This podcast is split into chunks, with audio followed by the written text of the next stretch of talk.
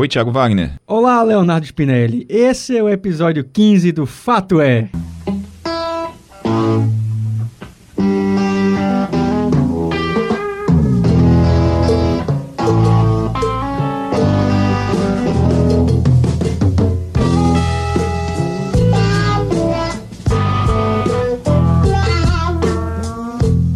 Pois é, Thiago, ao som de CSNY, vamos falar essa semana sobre energia. A nossa sociedade moderna depende da geração de energia para tudo que fazemos e, como nada de graça nesse mundo, sempre há um custo a pagar. Eu, por exemplo, sou adepto da bicicleta. Resolvo quase todos os meus problemas em cima de uma bike e me sinto muito bem por conta disso. Gosto de saber que deixo menos pegadas de carbono ao ir de bike para fazer compras, ir na academia, visitar minhas pessoas queridas e até mesmo trabalhar. Claro que nem sempre é possível, mas pegar um carro é sempre a última opção. Se não der para ir de bike, eu vou de ônibus. E você, Thiago? O que você faz para reduzir as suas pegadas de carbono? Bem, Léo, eu assim como você também gosto muito de andar de bicicleta. Não consigo vir tanto ao trabalho porque largo um pouco mais tarde e aí fica ruim para voltar por causa da hora. Mas sempre que posso, também pego a bike e saio ali rodando pela cidade para resolver, resolver meus problemas. Além de saber que estou sendo um pouco mais ecológico, penso também na economia de tempo para se fazer exercícios durante o meu deslocamento, sem falar no trânsito da cidade que é insuportável, né, Léo? Em alguns momentos ir de bike me ajuda muito a ganhar tempo. Quando não posso ir de bicicleta, ando de ônibus ou até mesmo de carro de aplicativo, que também acho que dá para ganhar um pouco de tempo. Pois é, Tiago, hoje em dia os carros são os maiores poluidores no ambiente e enquanto os veículos elétricos ainda não são acessíveis, o melhor mesmo é tentar sempre usar um meio de transporte menos poluente. Que me perdoem a Petrobras e as outras multinacionais do petróleo, mas lugar de energia fóssil é embaixo da terra, não na atmosfera. O dióxido de carbono, ou CO2 como também é conhecido, contribui para o aquecimento global. E a ativista adolescente Greta Thunberg está arregimentando milhares de jovens nessa causa. A pequena sueca está por aí para nos lembrar que o planeta Terra tem um futuro e nós temos responsabilidade sobre ele. My message is that we'll be watching you.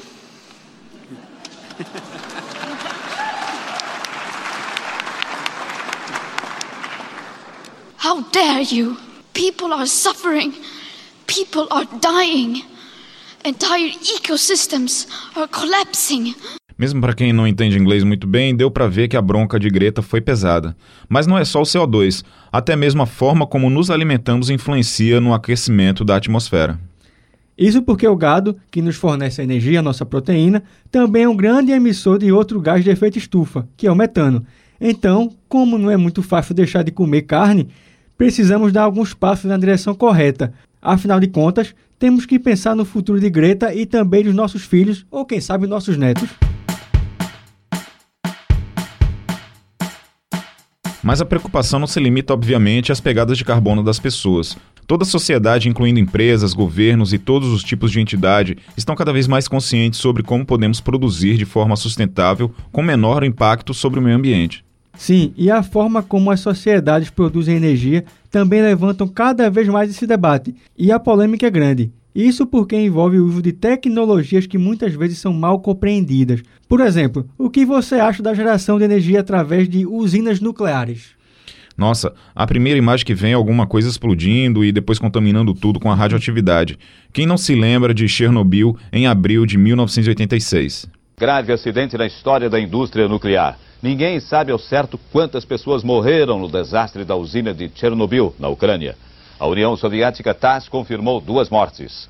Um morador da região ouvido pela agência americana UPI disse que são pelo menos 2 mil os mortos. Satélites americanos de E do desastre de Fukushima, no Japão. Em 11 de março de 2011, às 2h46 da tarde, um terremoto de magnitude 9 devastou a costa do Japão. Cerca de 45 minutos depois, um tsunami de 14 metros varreu a costa onde está a central nuclear de Fukushima, com seis Ou do uso nefasto da energia nuclear em Hiroshima e Nagasaki.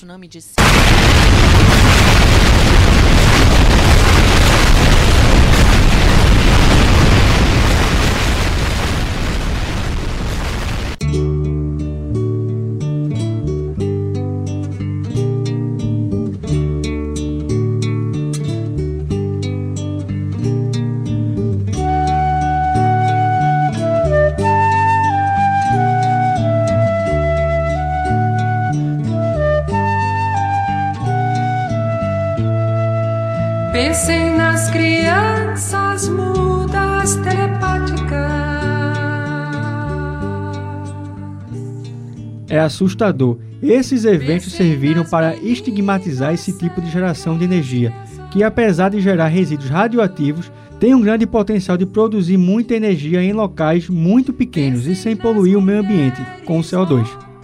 O resultado da combustão nuclear é vapor de água, porque uma usina nuclear nada mais é do que uma usina termoelétrica em que a água é aquecida através do calor gerado pela fissão nuclear. A gente pode dizer, inclusive, que muito do preconceito que se tem em relação à energia nuclear é fruto da ignorância. Afinal, tudo que a gente não entende gera medo. O professor Antônio Miranda, do Departamento de Física da Universidade Rural de Pernambuco, explica pra gente. A geração de energia elétrica a partir da energia nuclear é bem-vinda. É o futuro da humanidade. Nós devemos evoluir para energia do tipo solar, fotovoltaica, energia eólica, que são energias limpas, mas também a energia nuclear, que agregada a ela está o avanço de pesquisas científicas, o estímulo a programas de pós-graduação, a criação de novas universidades e institutos federais de ciência e tecnologia. E a aplicação da energia nuclear não é apenas para geração de energia elétrica. A energia nuclear cura câncer, salva vida, é muito usada na medicina. A energia nuclear também é usada na agricultura, esterilizando muitos, muitos eh, pequenos eh, micróbios que estão nos alimentos exportados.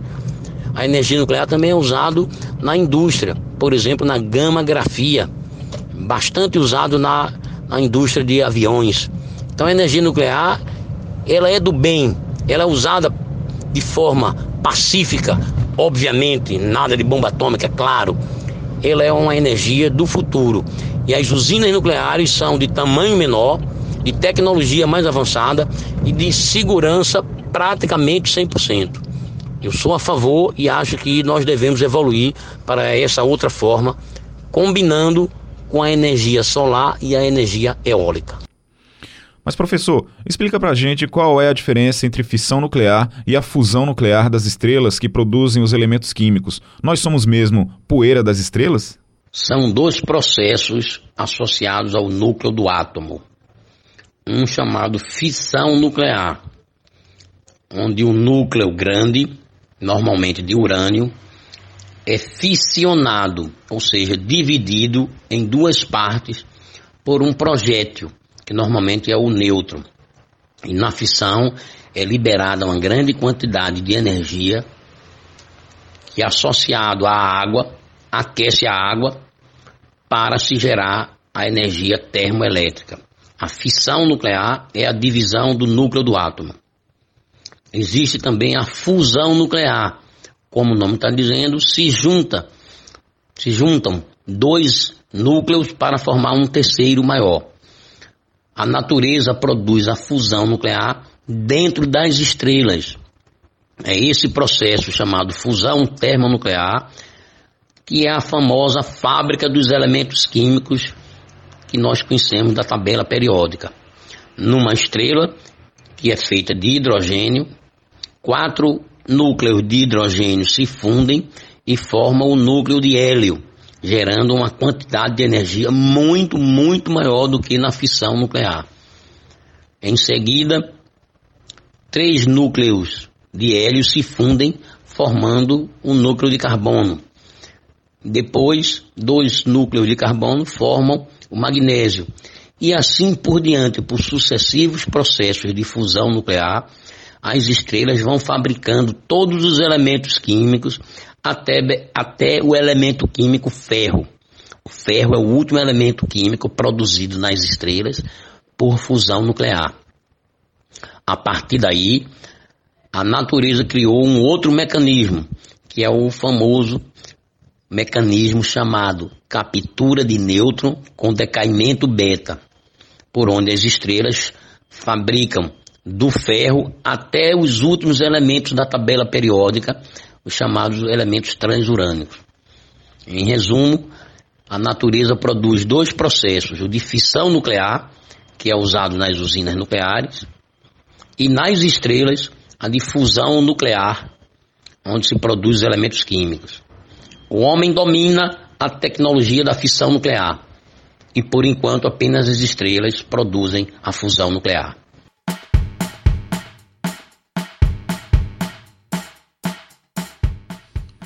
Fora da universidade, também tem muita gente que defende energia nuclear como uma alternativa segura e ecologicamente viável para a demanda cada vez maior de energia.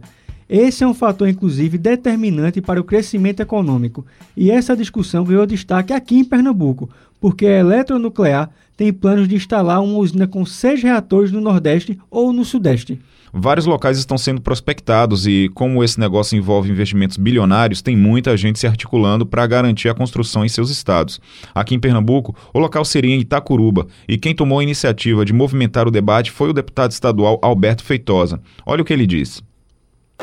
A ideia do governo federal é fazer é, quatro, inicialmente quatro usinas nucleares é, e havia já um estudo em 2010 identificando Itacuruba como um dos melhores é, locais no Brasil para se colocar uma usina nuclear, nuclear com até seis reatores. É, nós então da Assembleia Legislativa, que somos a Casa do Povo, começamos a nos preocupar com o assunto fazer os ajustes legal, legais, inclusive com uma, uma PEC que tramita na casa, e nada melhor para poder instruir, para poder consolidar nosso voto do que nos é, aprimorar, é, termos mais conhecimento para ter uma boa decisão e repassar não só para os colegas, mas também responder às diversas indagações é, e, e, perguntas feitas pela, pela, toda a população pernambucana, principalmente da região onde vai receber a usina nuclear. É, me explica um pouquinho a PEC. É, o Pernambuco hoje tem uma lei que proíbe que é, empreendimentos nucleares se instalem no, no, no, território de Pernambuco, é isso mesmo? E a PEC quer mudar isso aí? É, exatamente. A Constituição de 88 é, estabelecia que os estados tinham que fazer a sua Constituição. Então nós temos a Constituição, que inclusive fez 30 anos agora, e no artigo 216 ela coloca que é proibido é, a instalação de uma usina nuclear no estado de Pernambuco. É até meio que difuso isso, que não pode usina nuclear, mas pode todos os hospitais fazerem radiografia, fazendo tomografia e faz com isótopo é, nuclear gerado, inclusive, ali na cidade universitária. Agora, por que uma usina nuclear? Qual é a vantagem? Bom, primeiro porque a gente, é, nós temos no Nordeste uma vocação de exportação de energia. Nós temos já energias renováveis como energia eólica e fotovoltaica, nós temos energia hidrelétrica e para compor essa matriz, vamos dizer assim, de energia, falta energia de base, energia que vai dar sustentação a todas elas, que é, é a energia nuclear. Nós vimos aqui que uma usina nuclear ela funciona praticamente por 80 anos, é, é, o ano todo, parando apenas 10, 15 dias no ano para alguma manutenção. Então, para consolidar toda essa, essa matriz energética de uma nação e de um Estado, é preciso a gente ter a diversificação dessas fontes de energia. Então, nada melhor para nós termos uma, uma usina nuclear. E para a economia? A economia é o sonho. A gente está falando de seis reatores, cada reator custando 5 bilhões de dólares. É, vamos estar falando de um investimento aí de 120 bilhões de reais. A capacidade hoje de investimento do Estado de Pernambuco é na ordem de 1 bilhão de reais. Então a gente está falando um investimento em 10 anos, é, equivalente a um investimento de 120 anos.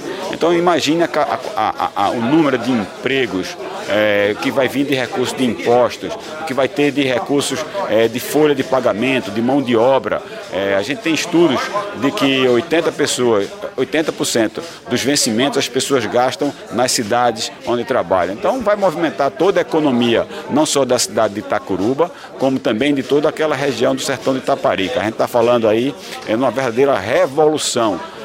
É válido salientar que essa entrevista foi feita durante missão de deputados estaduais de Pernambuco ao Rio de Janeiro nas usinas Angra 1, Angra 2 e Angra 3. Essa com as obras paralisadas desde 2016 por causa de corrupção e com previsão de retomada das obras para 2021. O Léo acompanhou a visita como convidado. Isso. Sim, o governo federal deve lançar em dezembro o Plano Nacional de Energia até 2050 e um dos locais em estudo é Itacuruba, no Sertão, uma região pobre e que hoje não produz muito. Então, é possível que a população de lá não saiba nem mesmo que representa um investimento de 30 bilhões de dólares. Para falar a verdade, nem eu. o deputado Alberto Feitosa tem uma base eleitoral naquela região. Então fica fácil imaginar o porquê do interesse dele em articular a instalação da usina. Mas nem todos os colegas de parlamento estão de acordo. Um deles é o Anderson Florencio, que é totalmente contra o uso de reatores nucleares para gerar energia temos algumas preocupações. Não é? A primeira é com os rejeitos da usina nuclear.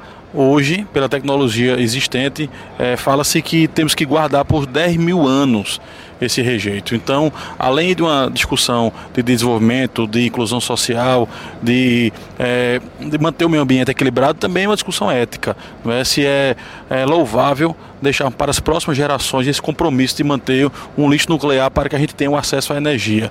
Também as questões dos riscos, que a gente tem que estar é, atento a isso. Não é? Quais são os riscos que nossa população pode sofrer num eventual acidente? E também é, o desmantelamento de algumas construções, como por exemplo Angra, Angra 3, que há mais de 30 anos iniciou-se, não é todo o processo dela e ainda não foi finalizado. Então nós estamos aqui para escutar os técnicos, o presidente da Eletronuclear, o prefeito da cidade de Angra, para que a gente possa ter um melhor discernimento disso e poder ter um ter argumentos, né, propriedade para que a gente possa discutir o fato da implantação, de uma possível implantação lá em Itacuruba. Então nossa função justamente é essa, é pesar os pontos negativos e avaliar os pontos positivos. Na visita, os técnicos das usinas de Angra mostraram todo o controle de excelência na produção da energia de fonte nuclear, mas mesmo assim o deputado Anderson Florencio se mostrou muito reticente em relação ao tema. Olha, sem dúvida nenhuma, não é, o nosso país, os técnicos estão extremamente capacitados não é, para a implantação de uma usina nuclear. O que fica no cerne da questão é se essa deveria ser a prioridade ou outros tipos de fonte de energia, como a eólica, como a solar não é, e a biomassa. Então, essa é uma discussão complexa que a gente tem que estar atento a ela. É importante nossa presença para ver, para perceber que os brasileiros têm a condição não é, de prover uma usina nuclear, mas será se ela de fato é uma prioridade? Essa é a discussão que nós estamos travando aqui.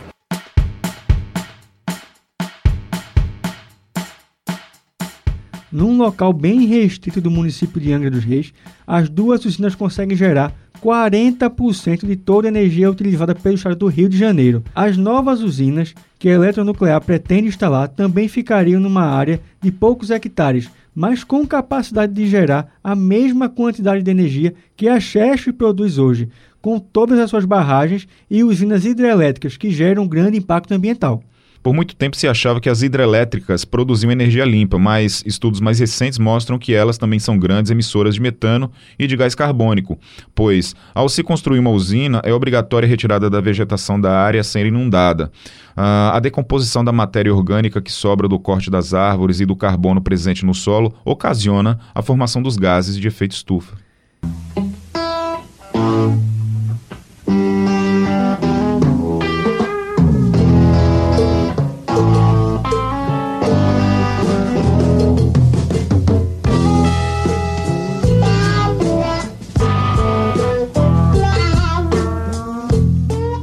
Especialistas na área de energia também participaram da visita a Angra. Um deles foi o engenheiro Maurício Carneiro Leão, diretor da Van Cruz, que toca parques eólicos no Rio Grande do Norte. Ele é investidor na área de energia renovável, mas está convencido de que a energia nuclear é necessária para manter a segurança da geração energética no país. A matriz energética brasileira ela é muito ampla e contempla todas as energias, como eólica, solar, biomassa, hidráulica, térmica e nuclear. A energia nuclear, ela sofre um preconceito, e eu diria primeiro por falta de conhecimento do que é energia nuclear. Que a energia nuclear é uma ótima opção para o Brasil. As usinas nucleares existem hoje no mundo 450 usinas em operação, 50 em construção e 40 em pré-projeto. E aconteceram dois acidentes nucleares no mundo, um em Chernobyl, na Ucrânia, e outro em Fukushima, no Japão. E todos dois, é, o da Ucrânia aconteceu por falha humana. E o de Fukushima foi um terremoto na magnitude 9.0 na escala Richter. Então, o terremoto, graças a Deus, no Brasil nós não temos terremoto. E a falha humana ela é controlada. Tanto que Angra 1 e Angra 2 estão em operação há cerca de 30 anos e não houve até hoje qualquer incidente com relação a acidente nuclear a energia eólica é considerada uma energia limpa. E como é que a gente pode considerar a energia nuclear? A energia nuclear, ela pode ser considerada também uma energia limpa, mas você tem alguns rejeitos que você armazena de forma segura para não prejudicar o meio ambiente. Mas com cuidado, com o zelo, você consegue manter essa energia uma energia limpa, porque ela não emite CO2, ela não causa o efeito estufa. É uma energia que ela tem uma grande vantagem.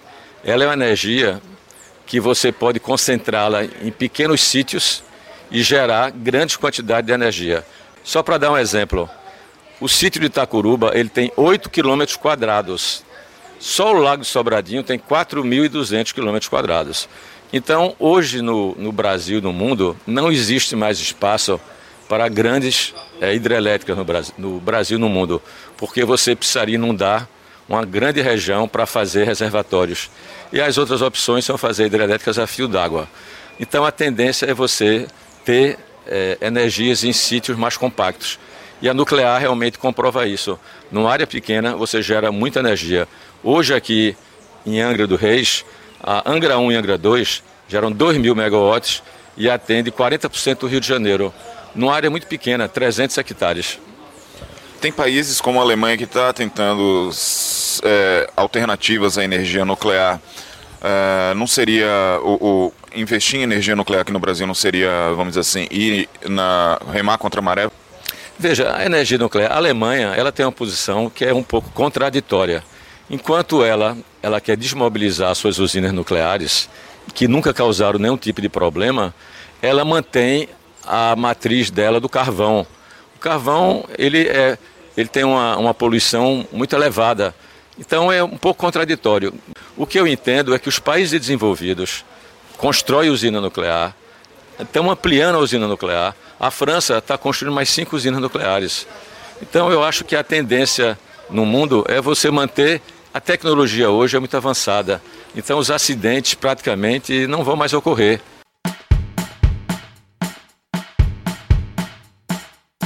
Eu conversei com o advogado Antônio Mário de Abreu Pinto, ele é ex-secretário de Desenvolvimento Econômico de Pernambuco. Vamos ouvir um pouco dessa conversa também. O senhor, é, o seu escritório é, representa algumas empresas de energia e tal, e, e o senhor estava comentando que tem outros estados aí também interessados aí na, na questão da energia nuclear, quer dizer, Pernambuco não está isolado, então pode perder aí, se não, não, tomar logo essa decisão, pode perder o, o, o vamos dizer assim, um bonde da história. É verdade. Por exemplo, Alagoas tem até uma certa vantagem, que também é outro ponto interessado, que está mais perto da Foz. Também seria no Rio São Francisco, mas facilita o transporte do equipamento, né? Pernambuco tem o problema da, da Transnordestina, que tem que ser completado até para levar os equipamentos. Tem também o Minas Gerais, que também é no Rio São Francisco, também é outro potencial concorrente, né? Então, Pernambuco, na verdade, tem que começar a trabalhar para conseguir que esse investimento venha para nosso estado. É um investimento de 30 bilhões, mas ele significa uma série de, de, de outros investimentos, tanto na construção. Isso é um projeto que durará durante a fase de execução, de planejamento, de estudo, cinco anos, e cinco anos para construção, quer dizer, no total serão 10 anos de, de, de, de investimento é, em Pernambuco e na formação de pessoal, na geração de emprego. Então acho que é uma oportunidade que Pernambuco não pode perder e que é o futuro daquela região. Eu acho que o sertão precisa dessa geração de emprego. É. Eu tenho certeza que o próprio Rio São Francisco terá um impacto muito positivo na questão do transporte, na questão também de, de, de toda a atividade econômica da região. É, por que energia nuclear? Por que a gente tem que investir em energia nuclear, inclusive no Nordeste? nós precisamos diversificar a nossa matriz energética. A gente precisa diversificar na matriz energética. A gente só tem 3% ainda de, de, de, de né, energia nuclear, a gente já tem 14%, por exemplo, de eólica. E a energia nuclear a gente já domina. Nós temos usina, nós dominamos o enriquecimento e nós temos o minério. Então acho que nós temos as condições de fazê-lo. E energia nuclear não quer seja inimigo da energia solar, nem da energia é, é, é, eólica e outras renováveis. Porque quanto mais existe energia de base, como energia a, a gás, como energia nuclear, mais terá as renováveis, ou seja, mais campo para você ter essas intermitentes. O senhor estava falando da, é, que o Nordeste ainda importa energia, isso? te, isso termina deixando a conta mais cara, as empresas não têm interesse? É, o problema é o seguinte, como nós não temos a energia de base esgotou, que era só hidráulica, acaba ocorrendo o seguinte, a gente paga pela transmissão, ou seja, tem uma, é tarifada, então a gente tem a energia mais cara que no sul. Então a gente tem que ter mais fonte de energia de base. Ou gás, na verdade, gás, eu acho, e energia nuclear para completar nossa matriz no Nordeste, senão nós vamos perder as indústrias para o Sul. O engenheiro especialista em energia e também consultor na área de energia nuclear, Carlos Maris, salienta que os chamados rejeitos nucleares são administráveis e cada vez mais reaproveitáveis com o desenvolvimento de novas tecnologias. Atualmente há 450 usinas nucleares no mundo e outras 50 sendo construídas, inclusive na França, país em que tem mais de 70% da sua energia gerada por usinas nucleares e que compra também rejeitos nucleares para reaproveitá-los. O país não possui jazidas desse minério. Senhor Carlos Mariz, o modelo de hidrelétrica se esgotou? Na verdade, o modelo de hidrelétrica não se esgotou. O que se esgotou era o que está se esgotando são as hidrelétricas. Porque para que a hidrelétrica gere energia com, com grande confiabilidade é necessário grandes reservatórios.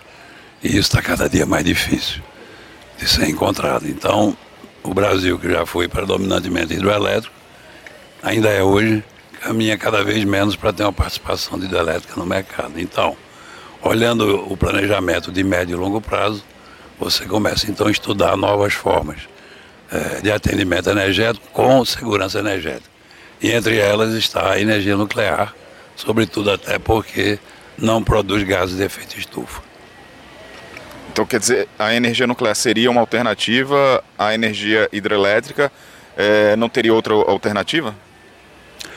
Você tem é, que se compare com a energia nuclear. Normalmente, a energia nuclear de segurança energética, ela está no meio das energias fósseis ou de usinas hidroelétricas com grandes reservatórios. Como eu falei, isso, as, as, hidroelétricas estão se esgotando, ou então, se você não fizer nuclear, vai ter que fazer grande energia fóssil aqui no país. É essa a razão. Não é que não só possa fazer outras, pode. Mas você vai ter que optar entre fazer nuclear ou fazer carvão, ou fazer petróleo, ou fazer gás, etc. E por aí vai. Que são, é, são geradoras que poluem. Bom, isso está escrito, não sou eu que preciso dizer, que as energias fósseis estão sendo combatidas hoje por conta do efeito uh, dos gases de efeito estufa. Na verdade, você tem hoje uma estatística que diz que morrem por doenças cardiorrespiratórias 8 milhões de pessoas no mundo provocadas exatamente pela, pela energia fóssil. Então é necessário que haja uma moderação no uso das energias fósseis. Não vou dizer que haja eliminação, até porque o gás natural tem um papel importante, por exemplo, em partidas rápidas e atendimento à ponta do sistema. Mas não pode ser tudo baseado em gás ou tudo baseado em carvão, etc. Então isso tem que mudar. E para isso a energia nuclear é uma grande alternativa. Por que o senhor defende uma energia nuclear para ali naquela região do Nordeste? Eu defendo por várias razões. Primeiro porque o Nordeste precisa de energia nuclear. Esse é o primeiro ponto. Segundo ponto, o governo federal já decidiu que vai fazer energia nuclear no Nordeste. E depois tem estudos já feitos, inclusive os quais eu participei, que selecionou o sítio de Itacuruba. E o sítio de Itacuruba é considerado um dos melhores sítios nucleares para o desenvolvimento de uma central de seis unidades. Com seis unidades. Essa central de seis unidades, evidentemente, pode gerar no espaço de 500 hectares a energia que a Chessa já produziu uh, em bons momentos ou seja, um excesso em 500 hectares dentro de Itacuruba. Com relação a, a, ao descarte, essa coisa que todo mundo é, costuma criticar a energia nuclear, a é questão do lixo nuclear, né? Como é que a gente deve abordar esse assunto? Eu acho que a gente tem que abordar esse assunto é, procurando ver como é que o mundo faz sobre o que é que o mundo faz sobre isso hoje.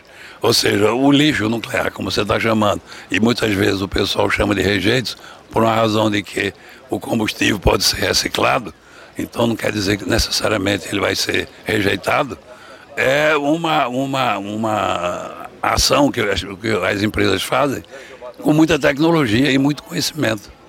Então você viu lá, inclusive, você estava lá, viu como é que é guardado os rejeitos de média e baixa atividade, a gente pode ver tudo catalogado e com a sua, com a sua vamos dizer assim, estatística bem feita.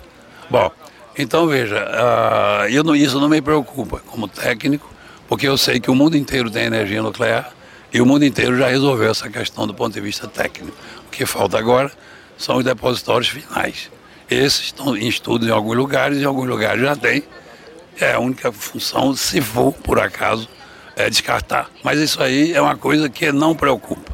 Apenas isso é uma questão de cuidados que o setor nuclear sabe, sabe e não só o setor nuclear. Também a, a como diz, a, a, bom, é o setor nuclear, mas não estou vendo, não é só a eletronuclear que cuida disso. Quem é o responsável maior é a União, através da QNEM não é? através de cientistas e muitos cientistas brasileiros que controlam isso uh, minuciosamente e dão seus depoimentos de que não há perigo na manutenção do lixo ou do rejeito nuclear. Ou seja, é muito bem controlado. Agora, é, com relação a, ao sítio de, Ita, de Itacuruba, uh, os, os, estudos foram feitos há 10 anos e eles consideravam a a ferrovia transnordestina pronta e ela também vem dando problema, ela não está pronta e precisaria também criar um ramal. Isso não tira, vamos dizer assim, a, a, vamos dizer, a preferência ou a oportunidade de Itacuruba para ser um, um sítio? Não, não de, de jeito nenhum, porque, veja só, você tem três alternativas para você fazer a logística. Primeiro, você pode fazer através de transporte rodoviário, como foi feito no caso das usinas hidroelétricas da Chess. Xingó, Sobradinho, Itaparica, foi, máquinas pesadíssimas foram transportadas através de, de rodovias, isso não é problema. Agora, evidentemente se você tiver a, a trem nordestina funcionando, um ramal ali facilita mais a logística. Mas por último, você também pode até transportar, se for o caso, isso tem que ser estudado, através do Rio São Francisco. Por exemplo, você sabe que Sobradinho tem uma comporta, uma comporta que pode abrir a qualquer momento. Então, é, você pode transportar, você pode transportar isso aí via, via é, hidroviária. Então, isso é uma questão de logística, isso na hora da, do projeto se estuda, mas não há nenhuma restrição quanto a isso. Qual seria então a vantagem de Itacuruba? Primeiro, a vantagem de Itacuruba é, é por causa da topografia, por causa da existência de água, por causa da, da proximidade de linhas de transmissão, por causa da proximidade de estradas, por causa da proximidade de, de universidades muito próximas, que é o caso de Belém de São Francisco, e por aí vai. Então são várias condições que transformaram Itacuruba, digamos assim, na pérola da, dos sítios nucleares brasileiros. Tá. História, né? O legal dessa história, Tiago, é que quando estávamos voltando pela estrada de Angra, a via foi fechada para a passagem dos caminhões que estavam levando urânio para reabastecer as usinas. A atividade que acontece uma vez por ano e foi realmente uma tremenda coincidência. Passou o comboio com muitos carros da polícia, ambulância e uns três caminhões de porte pequeno carregando cargas pequenas. Foi quando o professor Maris virou para mim, ele estava sentado na minha frente e disse: Veja que maravilha, essa pequena quantidade vai ser responsável por gerar 40% de toda a energia do Rio de Janeiro durante um ano. Fiquei sabendo que até antes de vocês voltarem, visitaram um pároco da, de Angra dos Reis. É verdade isso mesmo? Sim, porque aqui em Pernambuco a igreja é contra a instalação da usina e quando os deputados descobriram que o padre de Angra tinha uma opinião favorável, eles foram correndo para falar com ele. O frei Fernando Bezerra da paróquia de Nossa Senhora da Conceição, no centro de Angra dos Reis, falou com a gente. Olha, eu moro aqui há pouco tempo é, e eu ouço da população que foi uma coisa boa.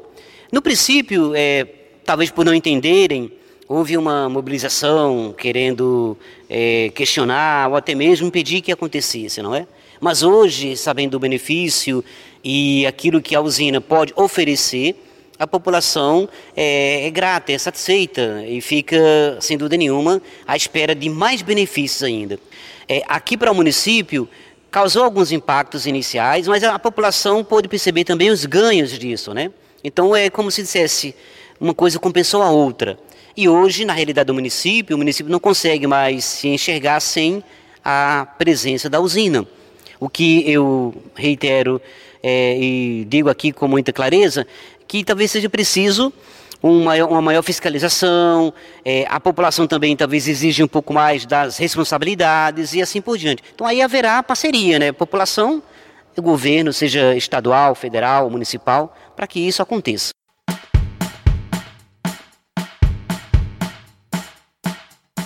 E para não dizer que não falamos das flores, procuramos também um professor que é contra o uso de energia nuclear.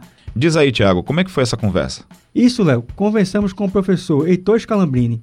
Ele é graduado em Física pela Universidade de Campinas e mestre em Ciências e Tecnologia Nuclear pelo Departamento de Energia Nuclear da Universidade Federal de Pernambuco. Em contato conosco, ele nos apresentou o outro lado da energia nuclear. Vamos ouvir um pouco dele.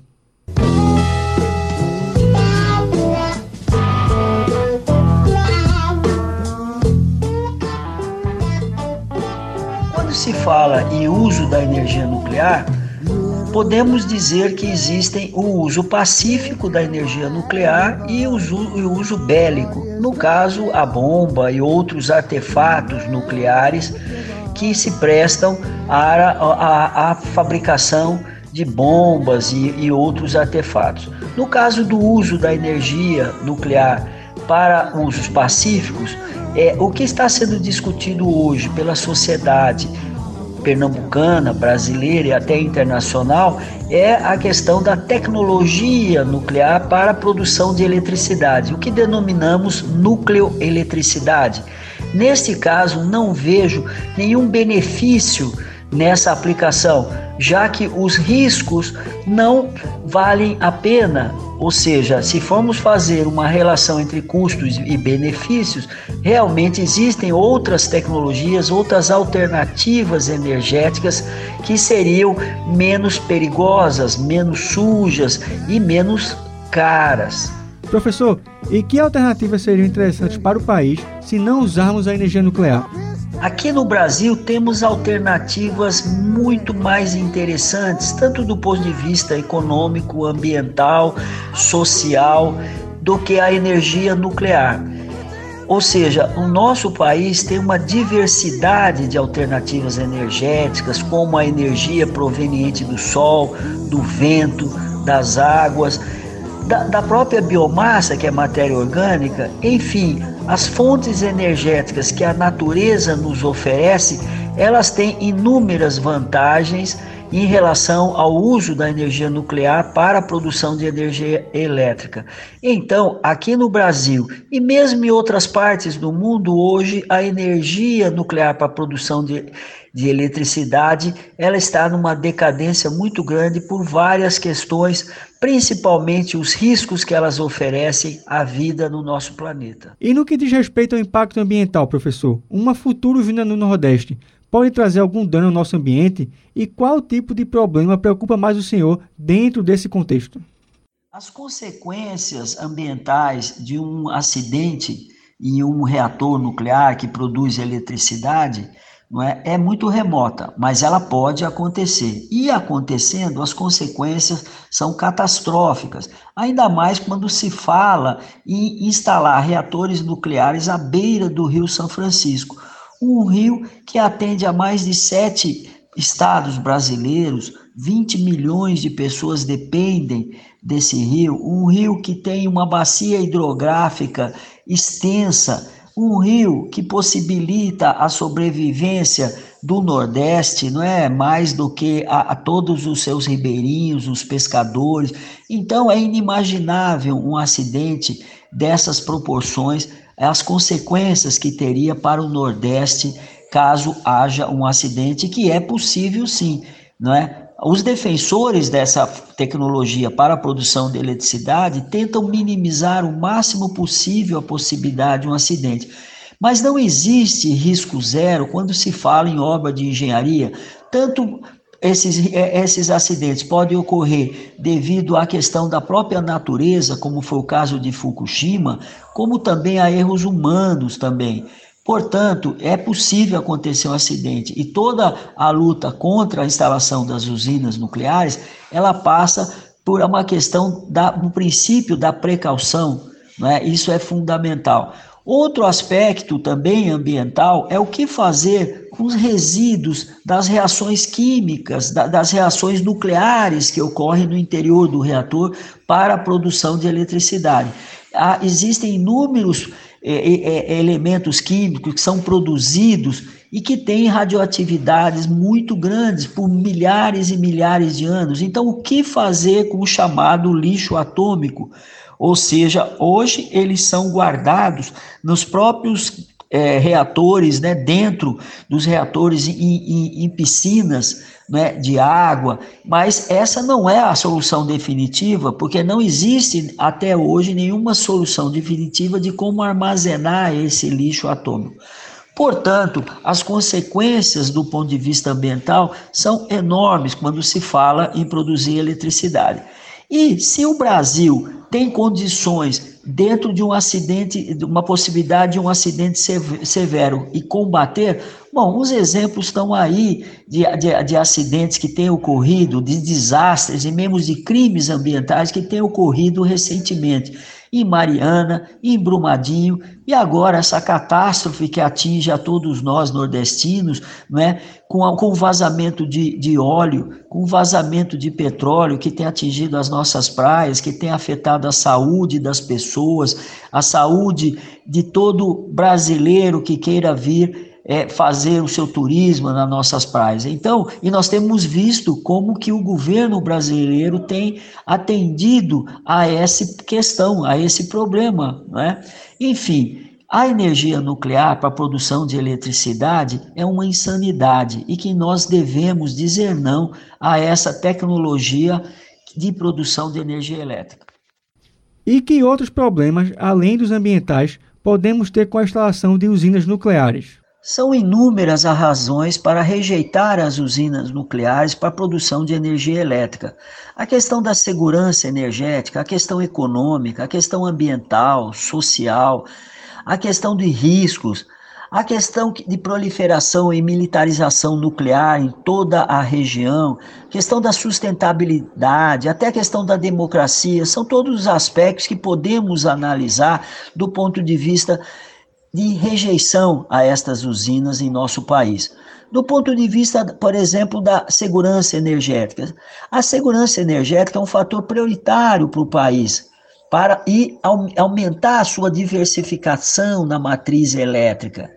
Do ponto de vista hoje das duas usinas, Angra 1 e Angra 2, que produzem eletricidade para o nosso país, a quantidade de energia elétrica que elas produzem representa 2,5% de toda a energia elétrica produzida no país, um valor irrisório. Construindo as seis usinas como propostas em Itacuruba, mais a terminar a usina de Angra 3, até 2050, isso não mudaria muito a participação da energia nuclear né, do ponto de vista da garantia de energia para o nosso país. Do ponto de vista econômico, a energia nuclear é cara. A energia nuclear hoje ela tem um valor de cinco vezes mais caro do que a energia produzida por uma hidroelétrica, por uma energia solar fotovoltaica, pela energia eólica. E com certeza esse valor a mais vai refletir, vai impactar na nossa conta de energia, ou seja, vamos pagar mais caro a nossa conta de energia. Além do valor dessas usinas serem caríssima. Cada usina dessas é da ordem de 5 bilhões de dólares. Como se está previsto construção de seis usinas até 2050, na verdade aí seriam 120 bilhões de reais, considerando o dólar a quatro real, ou seja, um valor astronômico que se pensássemos utilizar em outras aplicações para a região Nordeste, não digo só para Pernambuco, seria muito mais vantajoso.